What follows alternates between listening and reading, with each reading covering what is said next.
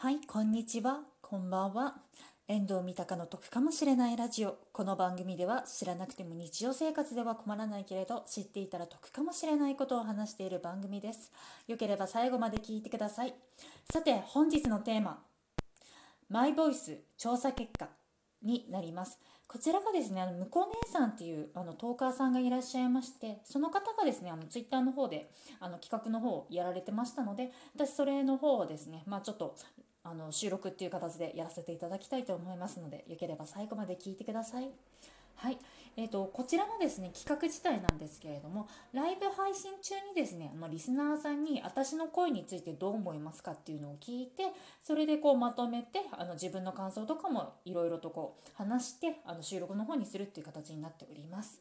はい、ライブ配信中のコメントでがですねいくつかありましたのであのご参加いただきました方方ありがとうございましたあの読んでいきたいと思います。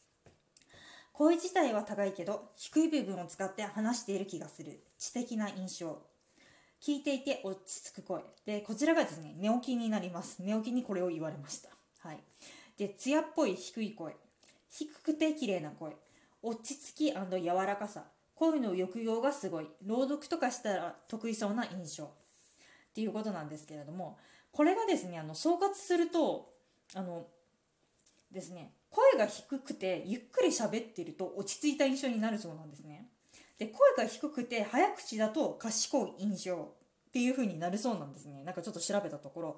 だからどっちにしろも私の声っていうのはまあどちらかっていうとまあ低めっていうことになりますね。あの実際の実家にいた頃なんかは固定電話出たりとかするとあの兄っていう風に間違われるぐらいにちょっと割と声低かったですね。まあ兄もね割と高い方だったのでまあちょっとそこら辺の兼ね合いとかがありまして。はい。で、えーとですね、声が低いことのメリットとして大人っぽく見られるとか同性からの受けがいいっていうことになりますね。あの確かにコメントをくださってる方あの男性ももちろんいるんですけれどもまああの、ね、女性の方が割と多いかなっていうふうに思いますね。はい。まあ、あとは声が低いことのデメリットとしては第一印象が冷たい。酒酒好きだと思われるっていう風に書いてありましたね。なんか調べたところ。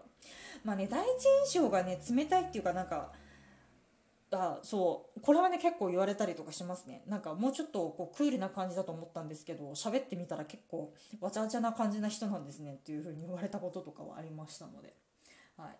なのでちょっとただね酒好きっていうところはね多分これね声が低いっていうのは多分酒焼けとかそっちの意味だと思うんですよね。でもそそんなに酒は飲まないのでだからちょっとそこは違うかなっていうふうに思いますね。はい。でちなみに抑揚がすごくて朗読とかしたら得意そうな印象っていうのはまあ昔まあ劇団入ってましたのでそこら辺もありまして、まあ、抑揚とかはあるのかなっていうふうに思いますね。あのちなみになんですけれどもあの三鷹ちゃんっていうあのたまに出てくる別キャラに関して言えばあれは高い声で早口なのであれはなんか元気で明るさっていうような印象を持たれるみたいです。はい。まあそんな感じですかね。まあ本日も聞いていただいてありがとうございました。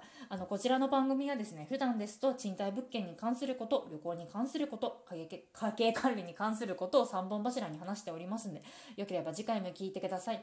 ただこのこう最近ですね、この3本柱がだいぶ崩れてて、まあいろいろとわちゃわちゃやっておりますね。まあライブ配信の方も、まあ雑談だったりだとかいろいろやっておりますので、お見かけしたらそちらもよろしくお願いいたします。本日ありがとうございました。こちらで失礼いたします。バイバーイ。